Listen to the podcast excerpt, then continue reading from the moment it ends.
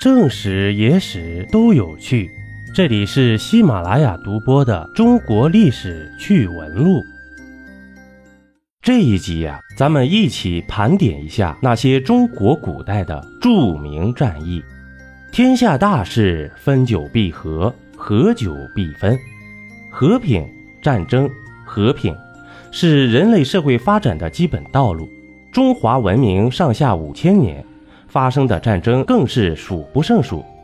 特别是那些耳熟能详的改变历史发展轨迹的关键战役。接下来啊，咱们一起分享一下改变中国历史的十大战役。一、涿鹿之战，发生于大约四千六百年以前。黄帝部落联合炎帝部落与蚩尤所进行的一场大战，双方为了争夺适于放牧和浅耕的中原地带而发生的。涿鹿之战对于古代华夏族由野蛮时代向文明时代的转变产生过重大的影响。取得这场战争胜利的部落首领黄帝，从此成为中华民族的共同祖先。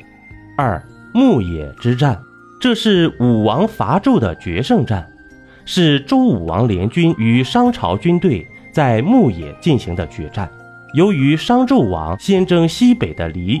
后平东南夷，虽取得胜利，但穷兵黩武，加剧了社会和阶级矛盾。最后啊，兵败自焚，商朝灭亡。他终止了殷商王朝将近六百年的统治，为西周礼乐文明的全面兴盛开辟了道路。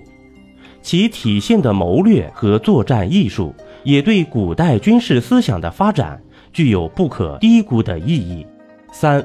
马陵之战，中国战争史上设伏歼敌的著名战例，发生于周显王二十八年，今山东省郯城县马陵山附近。这次战役中，孙膑利用庞涓的弱点，用减灶示弱的方法诱庞涓上钩，将魏军十万人杀得溃不成军，并俘虏了魏太子申。经此一战，魏国元气大伤，失去了。霸主地位。四，长平之战，发生在战国后期，约公元前二百六十年，地点位于今山西省晋城高平市西北。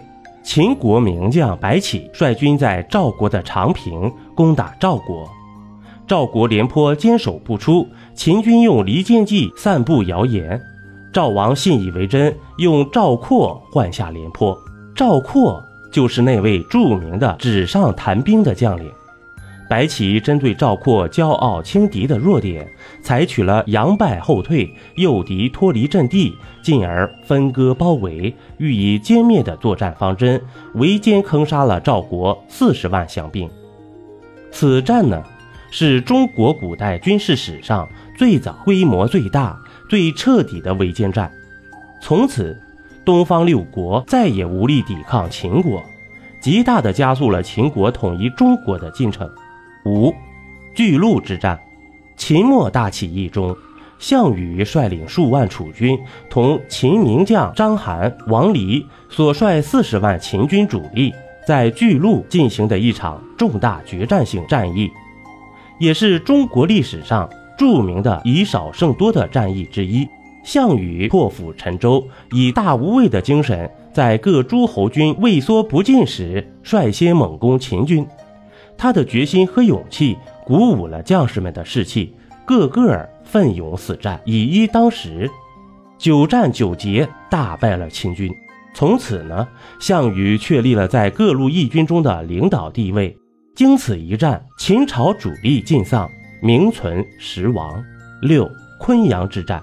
新朝末年，公元二十三年，新汉两军啊，在中原地区进行的一场战略决战。昆阳之战是中国历史上著名的以少胜多的战例之一，它决定了新汉两军的命运和未来中原王朝数百年的国运，是中国历史上一次有深远影响的战略决战。昆阳之战不但是刘秀击败王莽的关键一战。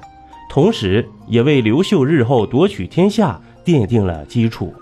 七，官渡之战是东汉末年三大战役之一，也是中国历史上著名的以弱胜强的战役之一。建安五年（公元200年），曹操军与袁绍军相持于官渡，在此展开战略决战。曹操奇袭袁军在乌巢的粮仓，继而击溃袁军主力。此战奠定了曹操统一中国北方的基础。八赤壁之战，赤壁之战是指东汉末年孙权、刘备联军于建安十三年（二零八年）在长江赤壁一带大破曹操大军的战役。这是中国历史上以少胜多、以弱胜强的著名战役之一。是三国时期三大战役中最著名的一场，也是中国历史上第一次在长江流域进行的大规模江河作战，标志着中国军事政治中心不再限于黄河流域。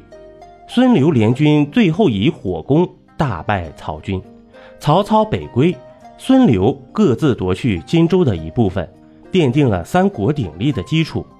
九，淝水之战。发生于公元前三八三年，是东晋十六国时期北方的统一政权前秦向南方东晋发起的侵略吞并的决定性战役。前秦出兵伐晋，与淝水交战，最终东晋仅以八万军力大胜八十余万前秦军。淝水之战是中国历史上著名的以少胜多的战例，拥有绝对优势的前秦败给了东晋。国家呢也因此衰败灭亡，北方各民族纷纷脱离了前秦的统治，而东晋呢则趁此北伐，把边界线推进到黄河，并且此后数十年间，东晋再无外族侵略。十安史之乱，唐玄宗末年至代宗初年（七五五到七六三年），由将领安禄山与史思明背叛唐朝后发动的战争。是同唐朝争夺统治权的内战，为唐由盛而衰的转折点。这场内战使得唐朝人口大量丧失，国力锐减。因为发起反唐叛乱的指挥官以安禄山与史思明二人为主，因此啊，事件被冠以安史之乱。又由于其爆发于唐玄宗天宝年间，也称天宝之乱。下一集啊。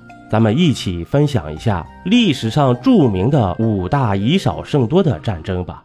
一杯故事，一口酒。这里是历史绞肉机，我是金刚经。本集播完，感谢收听订阅，咱们下集呀，不见不散。